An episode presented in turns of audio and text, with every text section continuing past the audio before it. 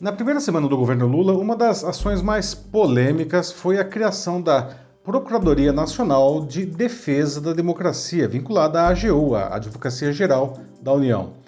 Apesar do necessário e nobre combate à desinformação, o órgão vem sendo alvejado, entre outras coisas, pela definição apresentada para o termo, que, argumentam alguns, poderia transformá-lo em um instrumento de censura. Bom, existe uma máxima que diz que em uma guerra a primeira vítima é a verdade.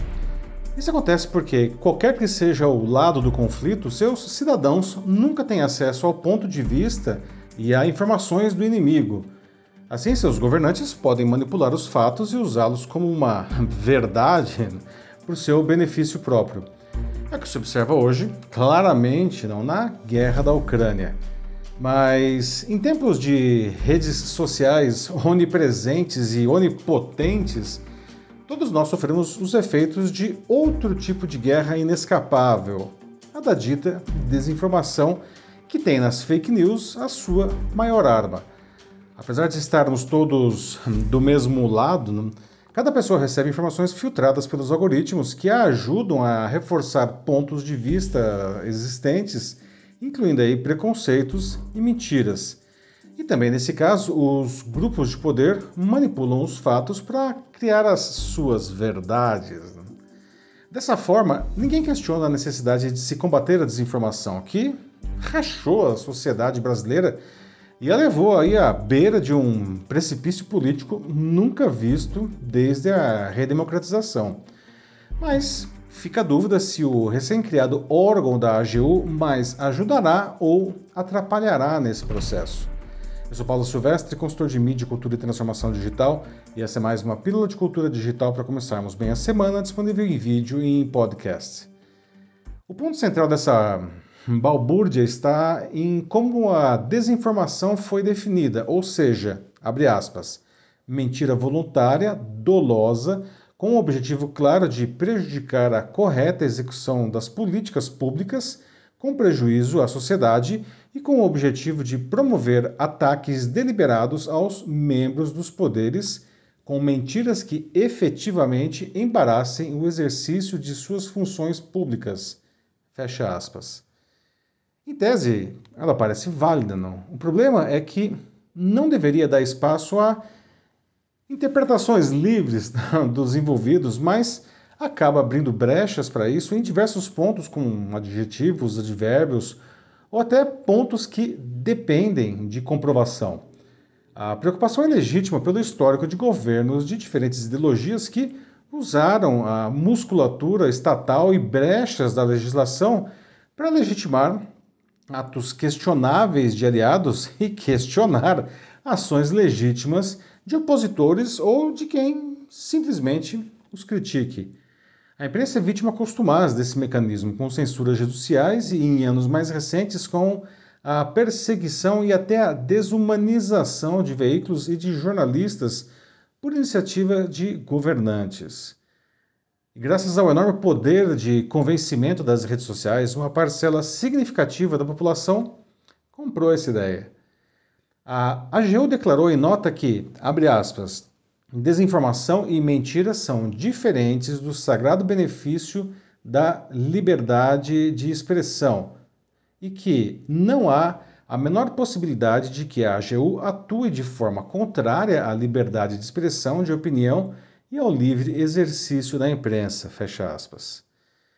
Para esclarecer melhor o tema, eu conversei com o Marcelo Crespo, que é coordenador do curso de Direito da ESPM, a Escola Superior de Propaganda e Marketing aqui em São Paulo. E ele me disse que, nas palavras dele, quando se fala em desinformação, precisamos partir de um conceito mais amplo para dar um norte sobre o que a gente está conversando. E disse ainda que também é importante entender que esse conceito mais amplo não pode ser o que vai definir o resultado de uma ação contra a desinformação. Ele lembra que a AGU não é uma instituição de governo e sim de Estado. Dessa forma, não faz parte de suas atribuições defender governantes, apesar de ser responsável pela orientação jurídica do Poder Executivo. Dessa forma, a instituição não poderia censurar ou punir ninguém, né? porque esse é um papel do judiciário. O risco recai no histórico do próprio governo de extrapolar esses limites né? uh, e, de certa forma, usurpar as suas atribuições. Mas nada disso seria necessário se a sociedade não tivesse descambado para esse vale tudo em que se incita e efetivamente se pratica diversos crimes e que depois isso acaba sendo hum, desculpado não, com uma aparente magia chamada liberdade de expressão. O Marcelo disse também que o que aconteceu nesses últimos anos é que, abre aspas aí, não, discursos golpistas, autoritários, desinformativos foram propagados sob uma chancela de que se estava praticando liberdade de expressão, fecha aspas.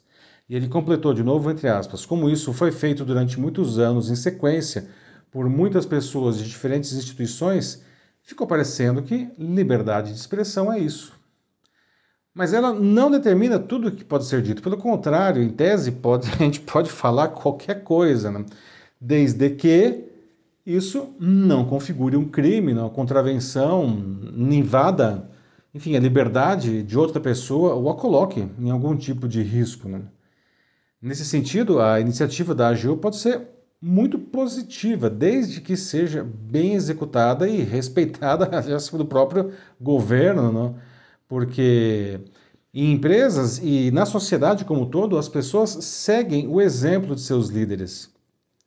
Marcelo disse ainda que, abre aspas, quando os nossos dirigentes políticos adotam comportamentos violadores da ética, dos bons costumes, das boas práticas das boas maneiras, da inclusão, da diversidade, do respeito, é muito mais fácil insuflar a população aí contra isso tudo também, fecha aspas. Em outras palavras, a guerra contra a desinformação tem diversas frentes. Né? Ah, oferecer uma boa definição, que não crie mais dúvidas que certezas, não é uma delas, certamente. Não? Mas a gente precisa também que os órgãos dos três poderes da República executem adequadamente as suas funções, deixando o judiciário, né, ao judiciário, o, o papel de, de proibir uh, ou punir. Né? E sobre isso tudo, a gente precisa de bons exemplos aí dos expoentes diversos da nossa sociedade, figurando em primeiríssimo lugar os nossos governantes. Não? A situação dramática que a gente vive, não, com o nosso tecido social efeito trapo, não, resulta de um consistente processo destrutivo dos últimos anos. Resta saber se o novo governo resistirá ao apelo fácil não, de fazer o mesmo apenas com outra ideologia. Não. Torço para que ele resista e tenha sucesso na reconstrução de nossa sociedade sem fazer mais vítimas nessa guerra contra a desinformação. É isso aí, meus amigos. Me diz, você já parou para pensar como a desinformação atrapalha a sua vida e os seus negócios? Se você quiser debater sobre isso aí na sua empresa ou instituição, mande uma mensagem aqui para mim que vai ser um prazer conversar com vocês.